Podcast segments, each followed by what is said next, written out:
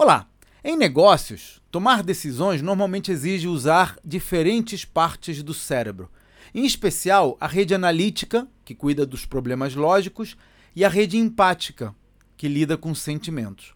O problema é que a maioria de nós tem, digamos, uma preferência por uma dessas redes. Alguns tendemos a focar mais na lógica, enquanto outros pensam prioritariamente nos sentimentos.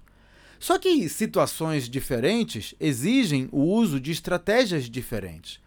E por isso, fortalecer essa flexibilidade neural é tão importante. Uma tática que eu uso para criar musculatura nesse terreno é fugir do padrão, assim como uso o relógio na mão direita de vez em quando. Por exemplo, às vezes, durante a conversa, eu tento entender a outra pessoa em vez de buscar soluções do problema. E esse é um dos temas que abordo nos meus treinamentos para ajudar empresários a captar recursos com investidores ou vender as suas empresas por várias vezes o que elas valem hoje. Conheça os detalhes no meu site claudionazajon.com.br. Até a próxima.